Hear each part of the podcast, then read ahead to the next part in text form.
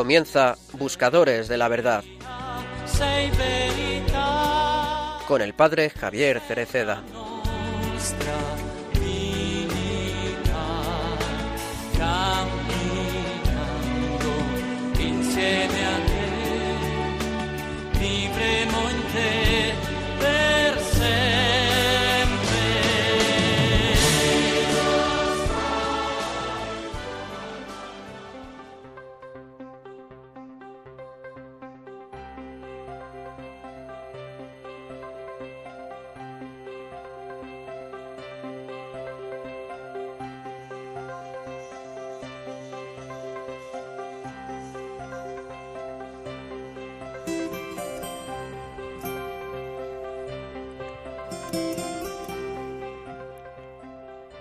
La misericordia de Jesús no es sólo un sentimiento, es una fuerza que da vida, que resucita al hombre. Nos lo dice también el Evangelio de hoy en el episodio de la viuda de Naín. Jesús, con sus discípulos, está llegando precisamente a Naín, un poblado de Galilea, justo en el momento que tiene lugar un funeral. Llevan a sepultar a un joven, hijo único de una mujer viuda. La mirada de Jesús se fija inmediatamente en la madre que llora. Dice el evangelista Lucas, al verla el Señor se compadeció de ella. Esta compasión es el amor de Dios por el hombre, es la misericordia, es decir, la actitud de Dios en contacto con la miseria humana, con nuestra indigencia, nuestro sufrimiento, nuestra angustia. El término bíblico compasión remite a las entrañas maternas. La madre, en efecto, experimenta una reacción que le es propia ante el dolor de los hijos. Así nos ama Dios, dice la Escritura.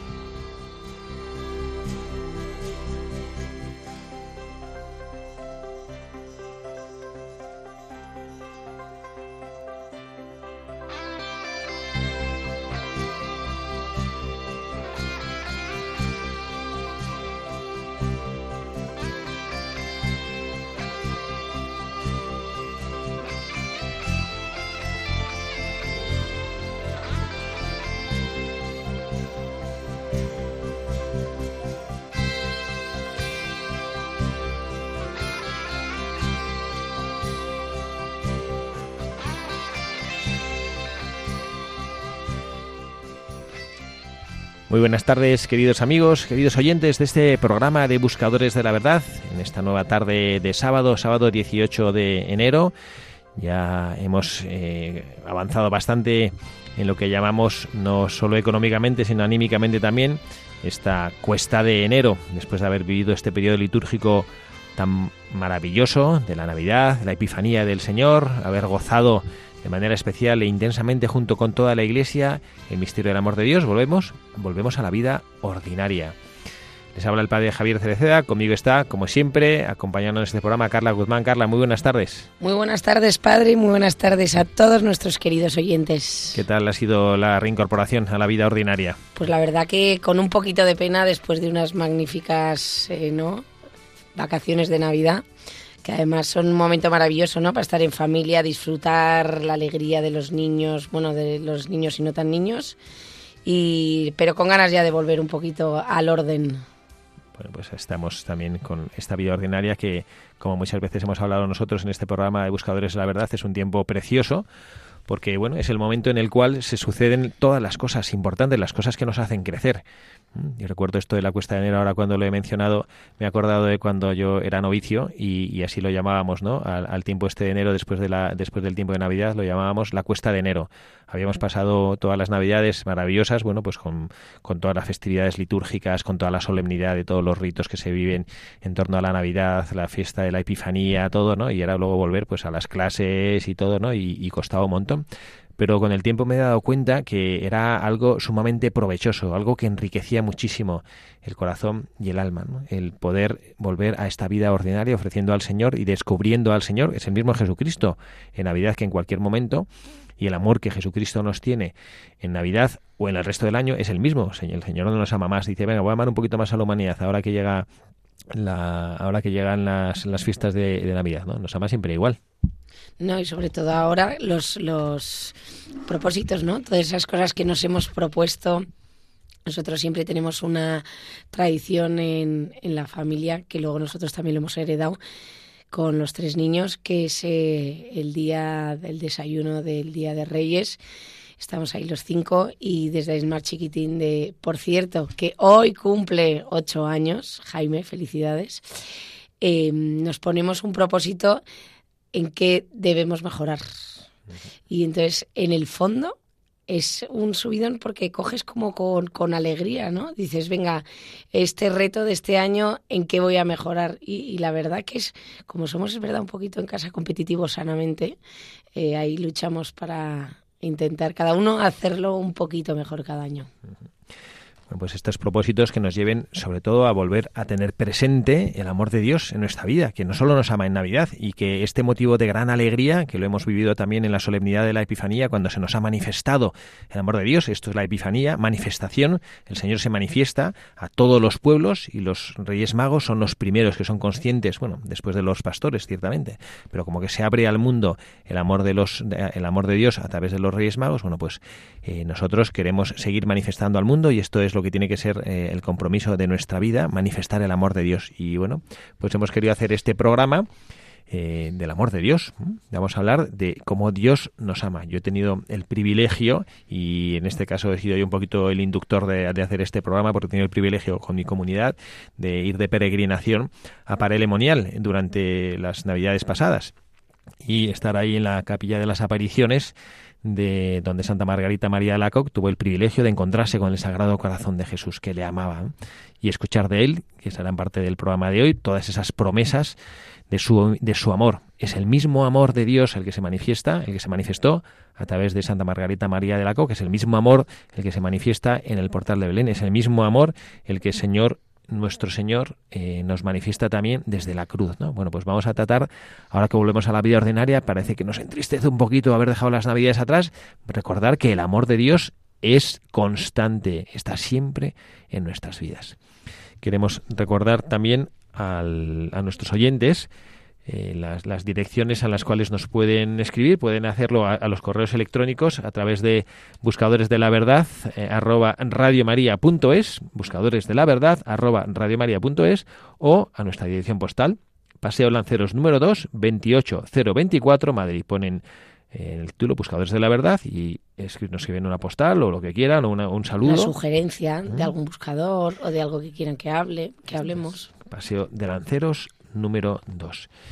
Y bueno, pues sin más, vamos nosotros a, tomar ahora, a leer la, biografía del buscador que hemos escogido para este día, para volver a hablar una vez más. Creemos que los buscadores de la verdad lo que esencialmente tenemos que hacer en nuestras vidas es buscar y descubrir el amor de Dios.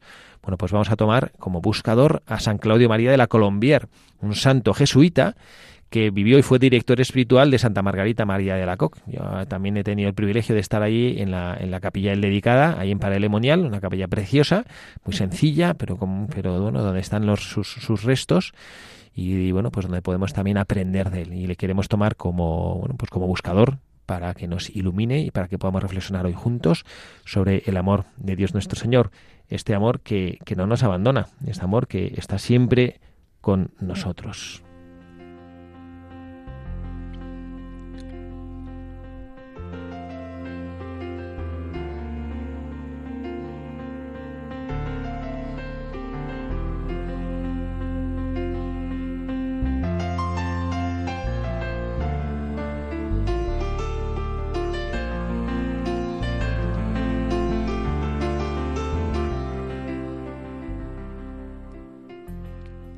En la Iglesia Católica hay doce santos que se llaman Claudio y este es el más moderno. Tiene el honor de haber sido el director espiritual de la propagadora de la devoción al Sagrado Corazón de Jesús, Santa Margarita María de Alacoque. Nació cerca de Lyon, en Francia, en 1641. De familia muy piadosa y acomodada, al principio sentía mucho temor a entrar a una comunidad religiosa, pero llevado a estudiar a un colegio de los padres jesuitas, adquirió un enorme entusiasmo por esta comunidad y pidió ser admitido como religioso jesuita. Fue admitido y en la ciudad de Aviñón hizo su noviciado y en esa misma ciudad dio clases por bastantes años. El año en que fue declarado santo San Francisco de Sales, en 1665, los superiores encomendaron a Claudia de la Colombière que hiciera el sermón del nuevo santo ante las religiosas salesas o de la visitación. Y en aquella ocasión brillaron impresionantemente las cualidades de orador de este joven jesuita, y las religiosas quedaron muy entusiasmadas por seguir escuchando sus palabras. El padre Claudio preparaba con mucho esmero cada uno de sus sermones y los escribía antes de pronunciarlos. No los leía al público, porque la lectura de un sermón le quita muchísima de su vitalidad, pero antes de proclamarlos se esmeraba por ponerlos por escrito. En Aviñón, en Inglaterra y en París impresionó muy provechosamente a los que lo escuchaban predicar. Uno de los más provechosos descubrimientos de su vida fue el de la devoción al Sagrado Corazón de Jesús, tomado de las revelaciones que recibió Santa Margarita.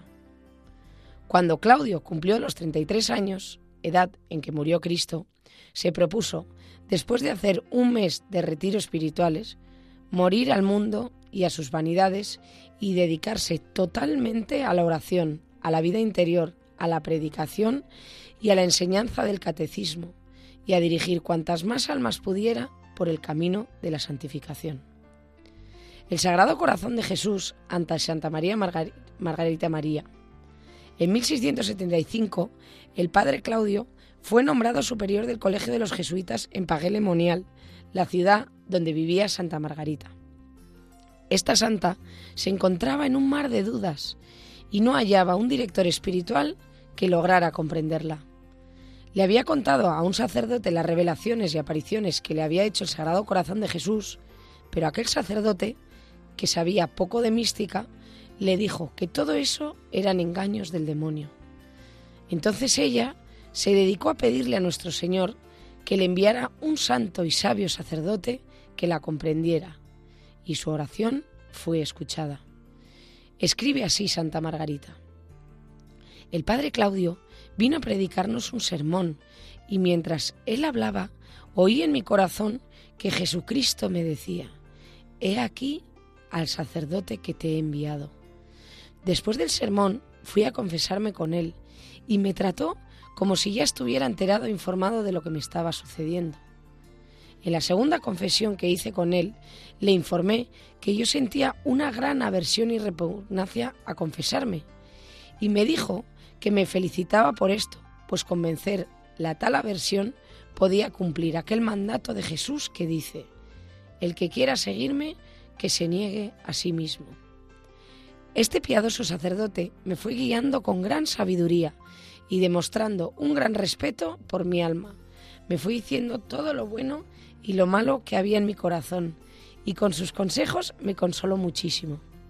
Me insistía continuamente que aceptara cada día el que se cumpliera en mí todo lo que la santa voluntad de Dios permitiera que me sucediera, y me enseñó a apreciar los dones de Dios y a recibir las comunicaciones divinas con fe y con humildad.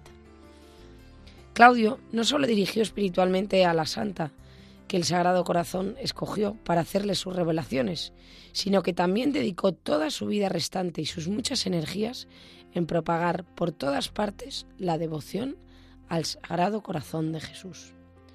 Fue enviado el santo sacerdote a Inglaterra y allí, como predicador de los altos empleados del gobierno, logró muchas conversiones de protestantes hacia el catolicismo su tema favorito era la devoción al Sagrado Corazón, pero los protestantes, que eran muy poderosos en aquel país, le inventaron toda clase de calumnias y obtuvieron que fuera puesto preso y condenado a muerte. Solo la intervención del rey Luis XIV de Francia logró que no lo mataran, pero los meses pasados en la prisión le destruyeron casi por completo su salud. Fue expulsado de Inglaterra a Pagué-le-Monial la ciudad donde se propagó a todo el mundo la devoción al corazón de Jesús. Santa Margarita le anunció que él moriría en aquella ciudad Y así sucedió el 15 de febrero de 1682. Santa Margarita recibió una revelación en la cual se le decía que el padre Claudio estaba ya en el cielo. El Papa Juan Pablo II lo declaró santo en 1992.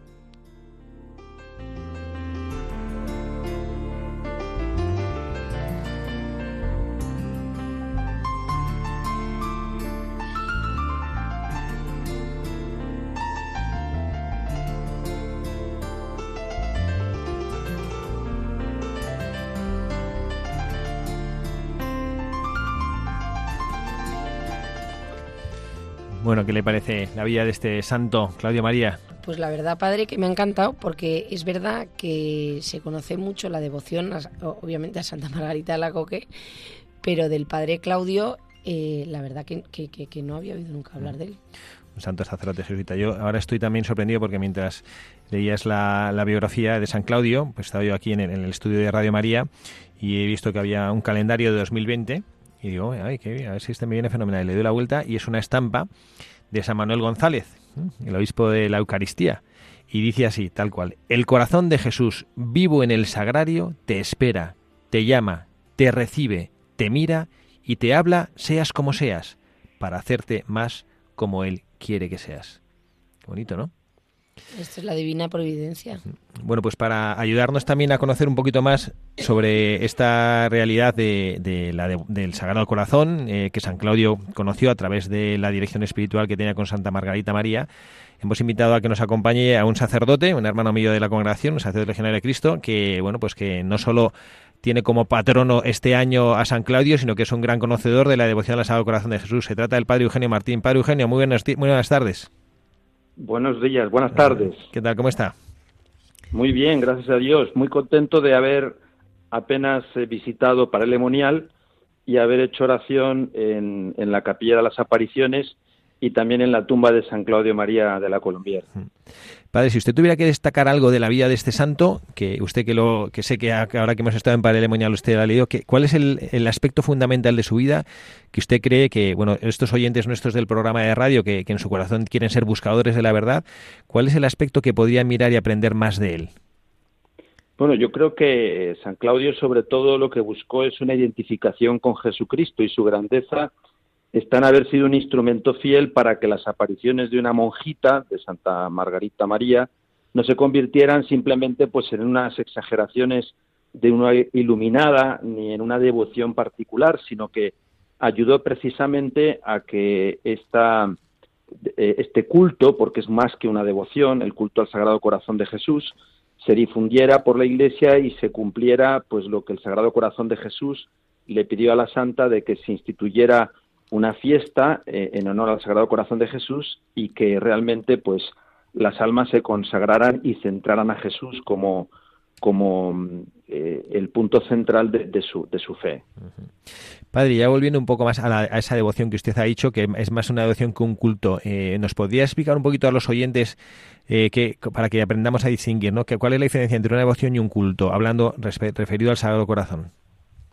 Bueno, lo que pasa es que Muchas veces nosotros hacemos devociones a algún santo y la devoción, pues sí es una entrega de tu voluntad a Dios nuestro Señor a través de la devoción a ese santo, pero eh, de hecho Santo Tomás define la devoción como un acto espiritual de la voluntad de entregarnos y de responder prontamente a Dios.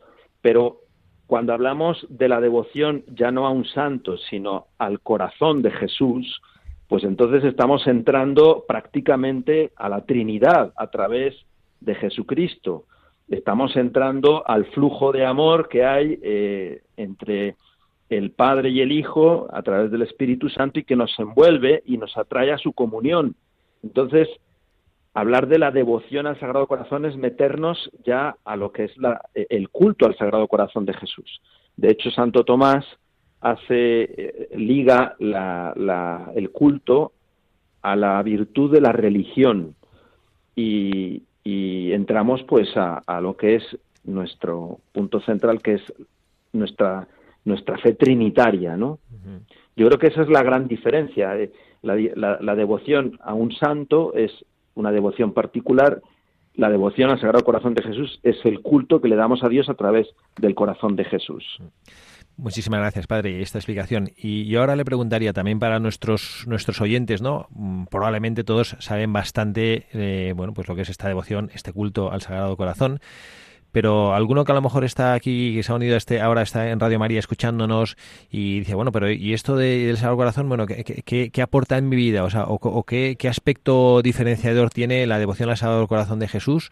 O, o qué podría hacer yo para vivir y para, para, para beneficiarme más de esta, de esta devoción?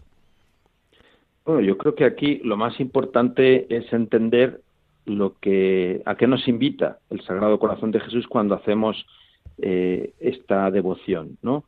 Y es a amar con el corazón de Jesús. Precisamente lo que te aporta es que ya eh, no vas a amar con tu propio corazón, sino con el mismo corazón de Jesús que fue atravesado por la lanza y del que salió pues todos los tesoros a través de la sangre y el agua salieron todos los tesoros de su corazón.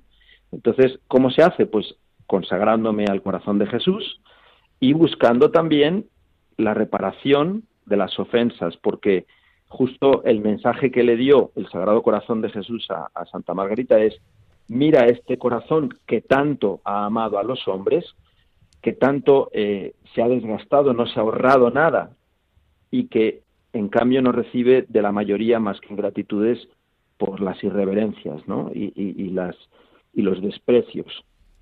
Entonces, lo que te aporta es, pues, que ya no vas a, a los, a, a los santos que a lo mejor muy importantes, amigos de Dios, sino que vas directamente al jefe. O sea, tú estás directamente entrando en relación con, con, con el mero mero, dicen en México, ¿no? Con el jefe. Entonces, ya entras a una relación eh, eh, pues mucho más directa, ¿no?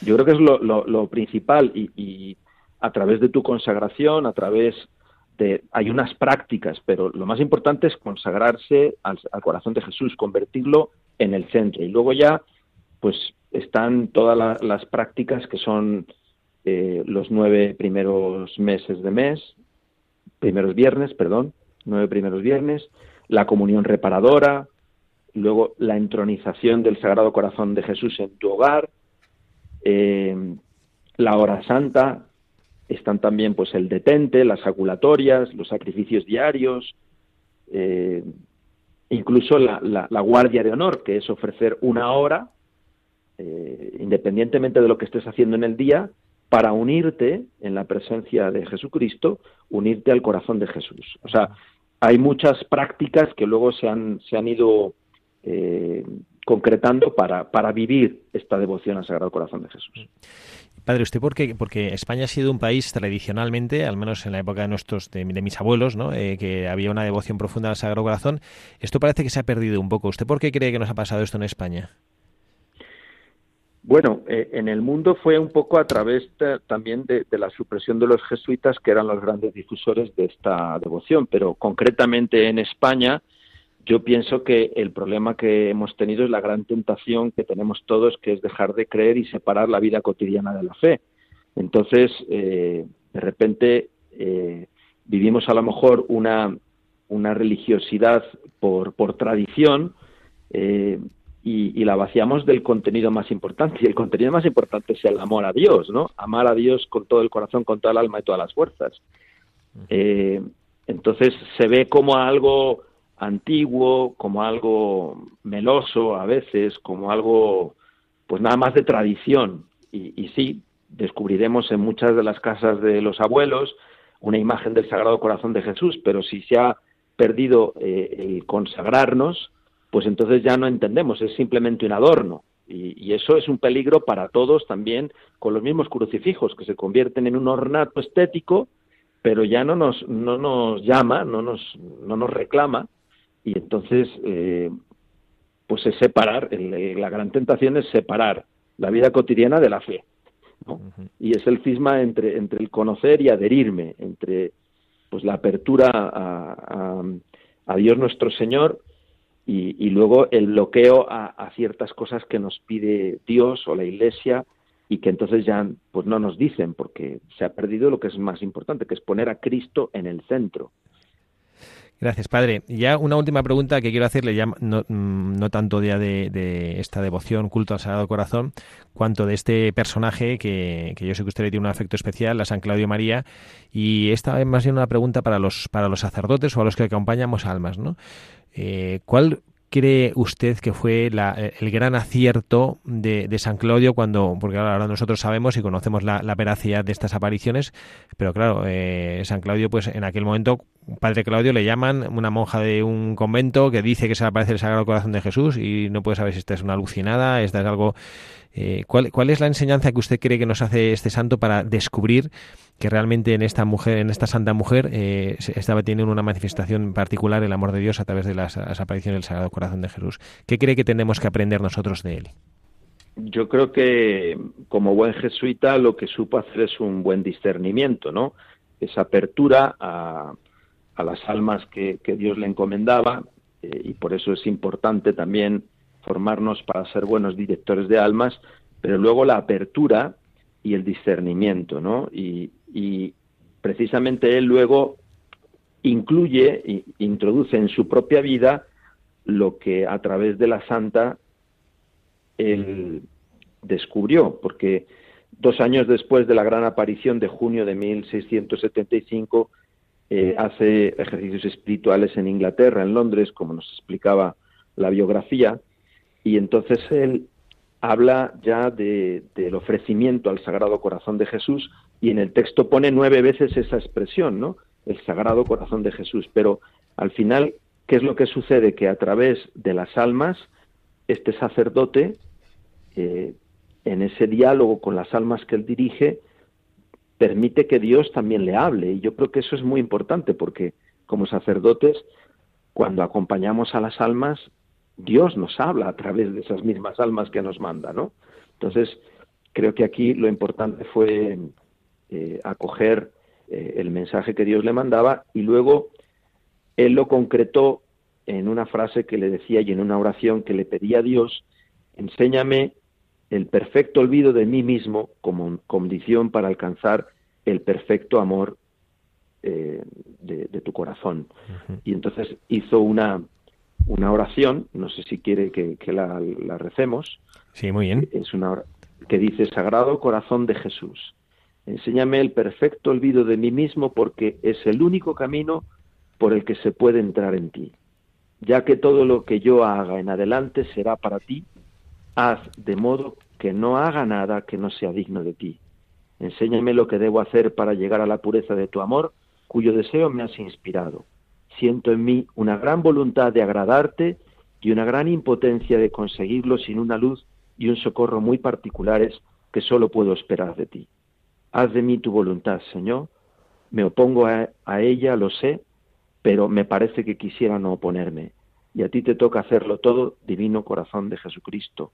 Solo tú tendrás toda la gloria de mi santificación si llego a ser santo. Esto me parece más claro que el día que será para ti una gran gloria y solamente por eso quiero desear la perfección, así sea. Ay, qué bien, qué bonita oración. que compuso. Pues padre, muchísimas gracias por habernos acompañado estos minutos en este sábado de Día de María, que la Virgen María también es la que nos trajo al, al, Señor, a Jesucristo, y nos enseña a amarle. Gracias por su tiempo y muchísimas gracias por sus explicaciones. Gracias a vosotros, un, un placer poder compartir la devoción al Sagrado Corazón de Jesús a través de este gran santo, San Claudio María de la Colombia. Gracias, Padre, y Dios le bendiga. Hasta luego. Bueno, pues Carla, no sé qué te parece, pero ciertamente me parece fascinante eh, algunas de las cosas que el Padre nos ha explicado. ¿no? La primero, para no olvidarme, y esto para los que nos dedicamos a veces a acompañar a, a almas, el Señor nos encomienda, que Dios nuestro Señor nos habla a través de ellas. Esto también que, lo sepamos. Hay veces que cuando yo acompaño eh, seglares en, no sé, en, grupos de matrimonios, en, eh, como que parece que como que escuchan y es verdad que el sacerdote pues muchas veces está influido por la gracia de Estado, pero Dios nuestro Señor habla a través de todos sus hijos. Entonces que sepamos esto, que eh, Él me puede estar utilizando como instrumento para dar un mensaje al mundo. Esto en primer lugar, ¿no? Y luego, en segundo lugar, que también me parece precioso de todo lo que, de todo lo que él nos ha explicado, ¿no? Es esa presencia constante del amor de Dios en nuestra vida, ¿no? Que nosotros no, nos olvidemos. Creo que estamos procurando hacer esto, ¿no? Recordad que el Señor nos ama. la verdad que es una maravilla escuchar al padre Eugenio, ¿no? Y, también me, ha hecho pensar cuando usted decía, porque es verdad, España eh, es tierra, bueno, tierra de María y, nosotros hemos estado, eh, no como se dice, Padre, al Sagrado Corazón de Jesús y, fue el aniversario, ¿no? El, centenario. Sí, sí, recientemente. Y es verdad que antiguamente sobre todo cuando van, vamos a casas eh, antiguas, a mí me pasa con, con los niños, que siempre veías en, en, la puerta de, de, la, de, la, puerta principal del piso una imagen del Sagrado Corazón. y antes lo como... lo conocía el Padre Eugenio. Sí, ¿no? Antes todas, todas, todas las casas. Pero a mí me hace gracia porque ahora cuando vamos por Madrid a casas antiguas, de esos eh, casas eh, antiguas de, de, calles de toda la vida, que sigues viendo ¿no? la, la imagen del Sagrado Corazón en la puerta y qué pena que eso mucho se ha perdido. Pero yo quería contar una cosa, pero no sé si todavía vamos a, escuchar una oración, ¿no? Vamos a escuchar una oración porque como hemos eh, recordado esto de que Dios nuestro Señor nos dice que, que, que, Él nos ama siempre, bueno, pues yo quiero, he querido bueno, pues hacer este ratito de oración para que gocemos de esa realidad que, que, nos, da, que nos da el amor de Dios desde antes que nacieras. Sé tu historia,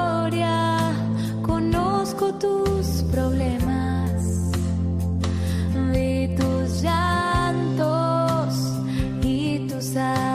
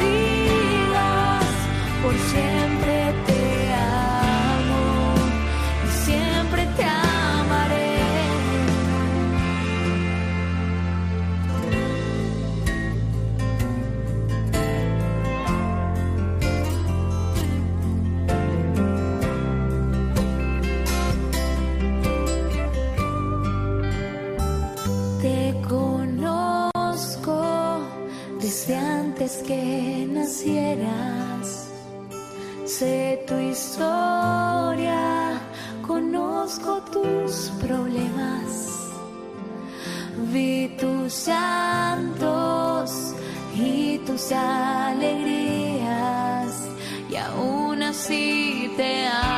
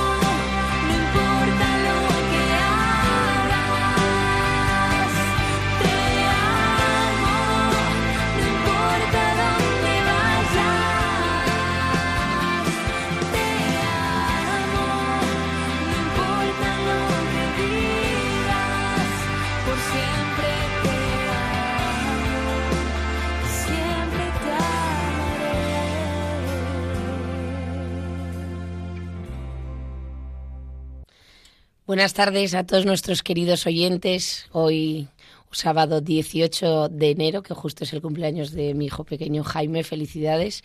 Estamos el padre Javier, buscadores de la verdad, hablando sobre un santo, San Claudio, que eh, es el que el que eh, fue director espiritual de Santa María Margarita de Alacoque y fue el que ayudó a difundir no la devoción al Sagrado Corazón de Jesús.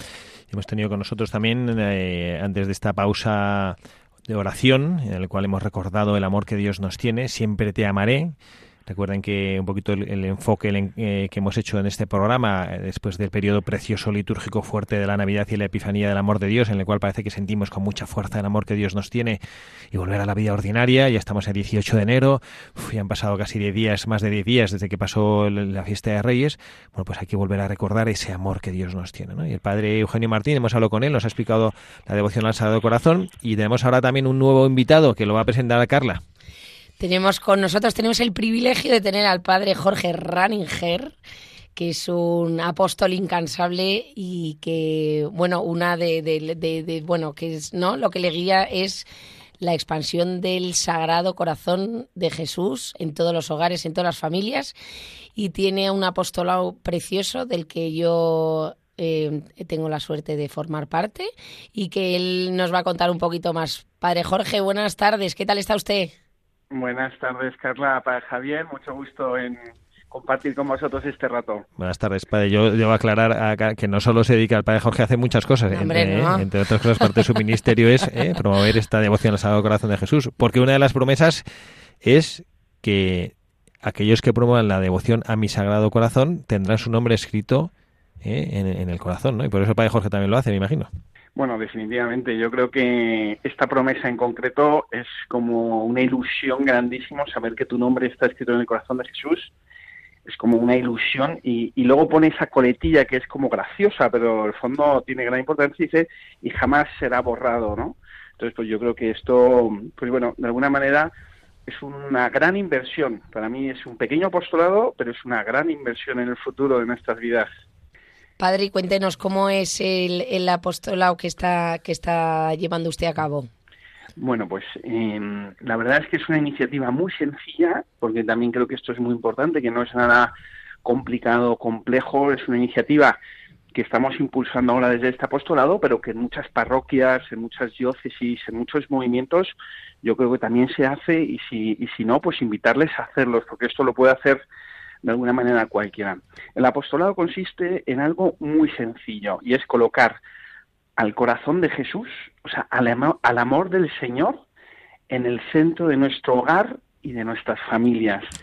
Cuánta, muchas veces, ahora que hemos pasado estos tiempos navideños, ya hace unos días, mm, cuánto deseamos ¿no? que, que reine la paz en nuestros hogares, que, que nos podamos entender, que las dificultades que tenemos pues las podamos pues de alguna manera afrontar que los enfrentamientos pues pueda reinar el perdón. Y un camino seguro para ir logrando esto es colocar a Jesús en el centro del hogar y de la familia. Y esto es lo que hace este apostolado es de alguna manera volver a lo que antes llamábamos en la iglesia este entronizar el corazón de Jesús en, en el hogar en la casa en la familia esto parece, cuando lo escuchamos un poco, como cosas de nuestros abuelos, ¿no? Cuando decían, no, pues está el corazón de Jesús colocado en la casa, y es algo como, bueno, es que... Mi sí, justo hablábamos de eso, que siempre estaba en la puerta. ¿Se acuerda usted? Como una, una medallita en la, clavada en la puerta de entrada de las casas. Sí, Entonces esto parece como si yo, mucha gente, muchas personas me cuentan, digo, padre, pero esto lo hacían mis abuelos. Digo, sí, sí. Pero es que esto es como una como un baluarte, esto es como un seguro de vida tenerlo en casa, ¿no? Que en el fondo es colocar a Jesús en el centro. Entonces, de alguna manera, nosotros invitamos a familias, a matrimonios, a prepararse un poquito, saber de qué se trata la devoción, lo que ustedes han contado, lo que habéis contado antes en el programa, eh, que en qué consiste la devoción al corazón de Jesús, qué vino a decirnos el corazón de Jesús cuando se apareció a Santa Margarita María y qué nos prometió esto es muy importante. Y una de las promesas del corazón de Jesús es que Él daría paz a la familia que lo acogiera en su hogar. Bueno, esto, yo cuando escucho esto me parece la pera, o sea, como Jesús pues, Cuando yo lo leí, padre, eso, dije, eso lo quiero para mí. Claro, es que esto es, y muchas veces son cosas muy sencillas, ¿no? Entonces, ¿qué hacemos? Invitamos a los matrimonios a una charla inicial donde se le explica en qué consiste recibir al corazón de Jesús en su hogar, donde, por qué se coloca una pequeña figura, que, significa, pues el significado de esa figura es el corazón mismo de Jesús y el amor que nos tiene a cada uno y a la familia, colocarlo en el centro del lugar, ¿no? Yo siempre digo a las familias, no coloquéis a Jesús detrás del cuadro de la quinta estantería, que donde nadie lo ve, colocarlo en el centro, donde todos los días los puedas ver. El otro día estuve visitando una familia que, habíamos entronizado el corazón de Jesús hace un tiempo y me, alegra el corazón cuando entro por la puerta y veo a Jesús ahí en el lugar, como en la entrada, en el lugar más importante donde ellos lo ven. Y me decía el matrimonio, que son unas personas normales, católicos normales, me decía, padre, nosotros antes de salir de casa rezamos una oración juntos, muy sencilla, muy breve, y eso pues nos da mucho ánimo al matrimonio, ¿no? Decía, es que esto es...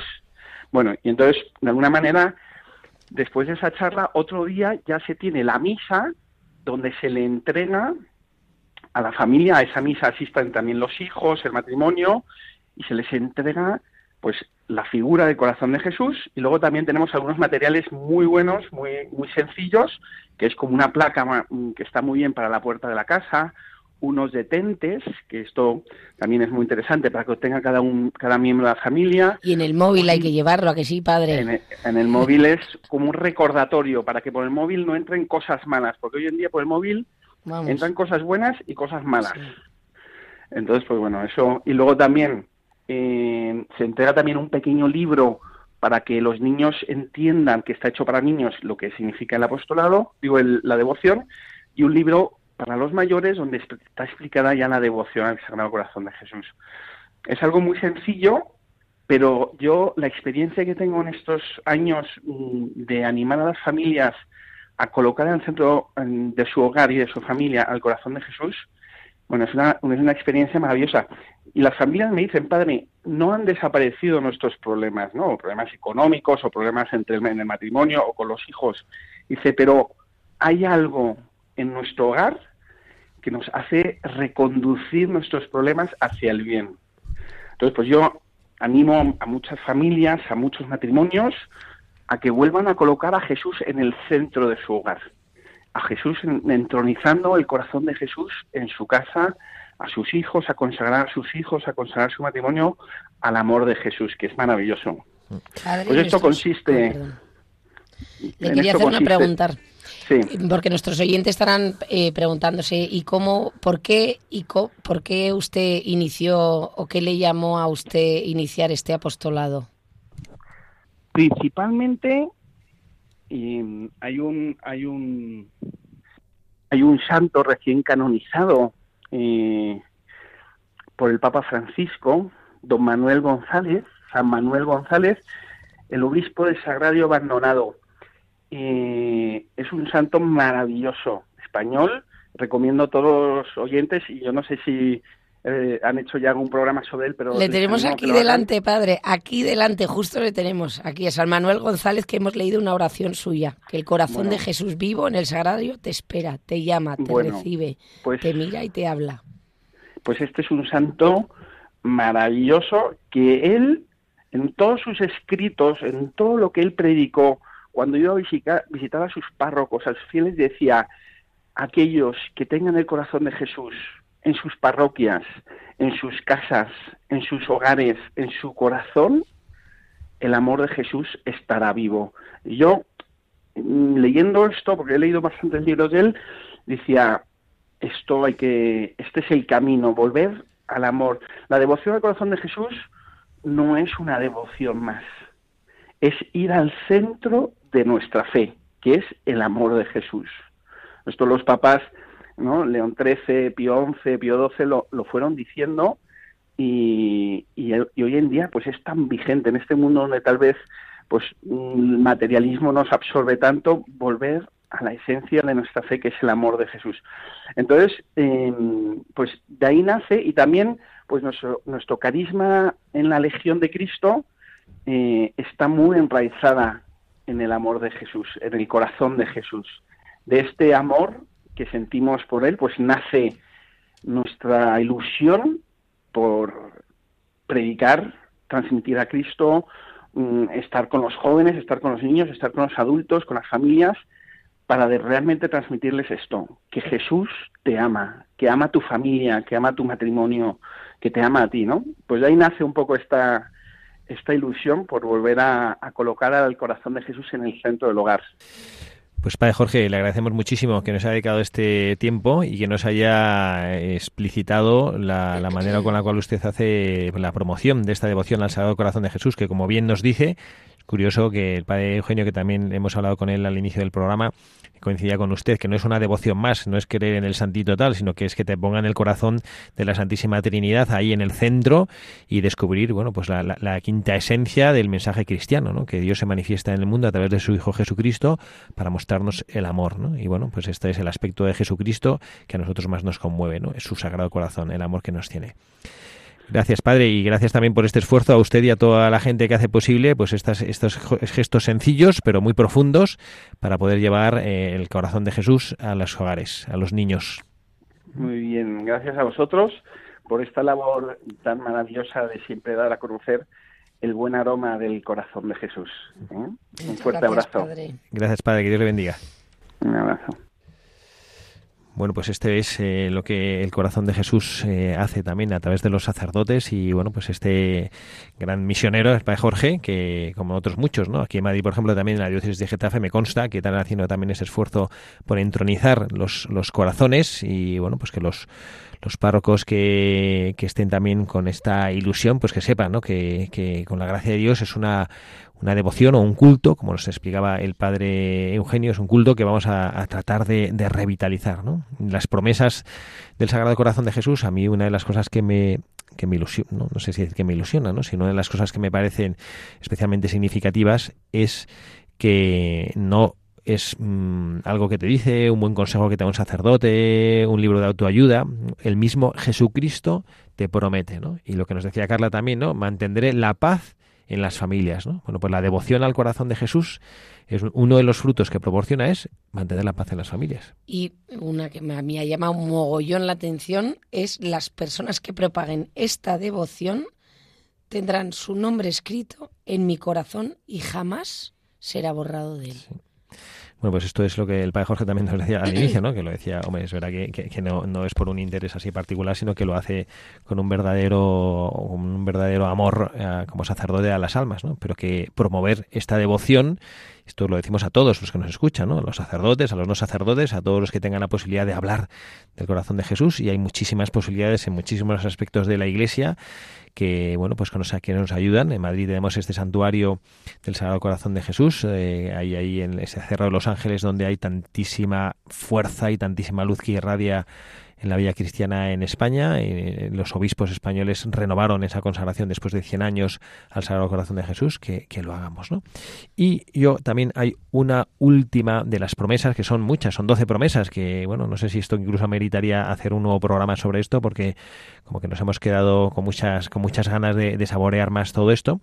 Pero otra de las, eh, de las promesas que nos hacía es, y esto creo que ayuda también para los que pues a lo mejor hemos dado un poco la espalda al Señor y hemos caído en el pecado y no. Dice, los pecadores encontrarán en mi corazón la fuente y el océano infinito de misericordia. A mí me ha pasado a veces como sacerdote encontrarme con personas pues que, que, dudan de, de, ese perdón del Señor, ¿no? ¿Cómo Dios a mí me va a perdonar? ¿Cómo Dios a mí me va...? Pues por supuesto que te perdona. El océano del amor de Dios es infinito, es inacabable. No, a mí cuando, cuando hablamos con, con, ¿no? De, todas estas iniciativas que nos proponen los sacerdotes de la Iglesia, dices, ojo, con unos actos tan sencillos, porque en el fondo, eh, ¿no? Que Dios nos lo pone todo súper fácil y, y, ¿no? Y lo grande que, las cosas tan grandes que podemos conseguir, ¿no? A través de Pues yo, por ejemplo, eh, mm, por herencia materna, mi, mi madre también es, eh, y mi familia siempre han sido eh, muy devotos al Sagrado Corazón de Jesús y siempre desde chiquitita que hemos rezado, eh, cuando acabábamos de rezar, por ejemplo, yo ahora por lo- con los niños por la noche, Jesús de mi vida, siempre es Sagrado Corazón de Jesús, en vos confío. Sagrado Corazón de María, sed mi salvación, ¿no? Entonces que a veces no somos conscientes que como pensamos que, o sea, o sea, cuando tú, no sé cómo explicarlo, padre, a- no espero no meter la pata, que a veces crees que tienes que hacer cosas enormes, que no sé, de estar una hora de adoración ante el Santísimo, ir todos los días a misa, rezar el rosario completo todos los días, que está fenomenal, pero que también es verdad que con actos sencillos que también puedes, o sea que no siempre creemos que la religión es como si estuvieses haciendo un MBA y un máster y no, que también hay actos sencillos. Pues mira qué bonito, ¿no? Esta sencillez de entronarte al Sagrado Corazón, poner una imagen del Sagrado Corazón en tu casa y todos los días, no todos los días porque obviamente no te vas a acordar todos los días cuando entras y salgas, pero ese día que estás un poco que has acabado hasta las narices de tu jefe, de los niños que los quieres tirar por la ventana, y entras justo en casa y le ves y dices, Sagrado Corazón de Jesús, en vos confío, aquí te entrego esta carga que llevo y ayúdame, ¿no? Que, que es verdad que muchas veces tenemos en nuestras manos y al alcance de todos mm, todo tan sencillo y nos intentamos complicar y pensar que no la devoción al Sagrado Corazón de Jesús una cosa tan sencilla y que y, y, y tener el no- nuestro nombre grabado en el corazón de, de Jesús es que a mí me ha llegado al alma. Bueno, pues me parece una, un cierre, un broche de oro precioso para este programa y recordar esto que Carla nos decía, que, que no hace falta hacer cosas espectaculares y extraordinarias para poder glorificar al Señor con nuestra propia vida. ¿eh? Hoy hemos recordado a un jesuita, el padre San Claudio María de la Colombier y San Ignacio Loyola, lo decía también con mucha claridad en los ejercicios espirituales, ¿no? el fin del hombre sobre esta tierra es dar gloria a Dios con su vida. Bueno, pues esta, la gloria a Dios con la vida la damos también desde las cosas sencillas. Carla, muchísimas gracias por estar aquí. muchísimas gracias Padre y a todos los que nos están escuchando que Dios les bendiga Gracias a todos por, por acompañarnos, por estar ahí, haciendo esta radio, la Radio de María, una realidad fuerte aquí en la Iglesia, una realidad que, ilusiona, hacer la presencia del amor de Dios, la presencia de María, nuestra Madre, en nuestra sociedad.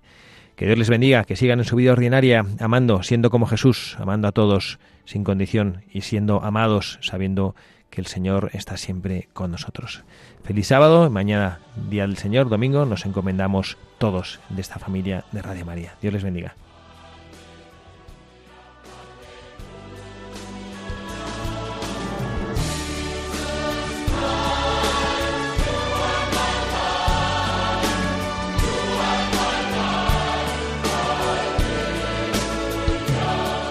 han escuchado Buscadores de la Verdad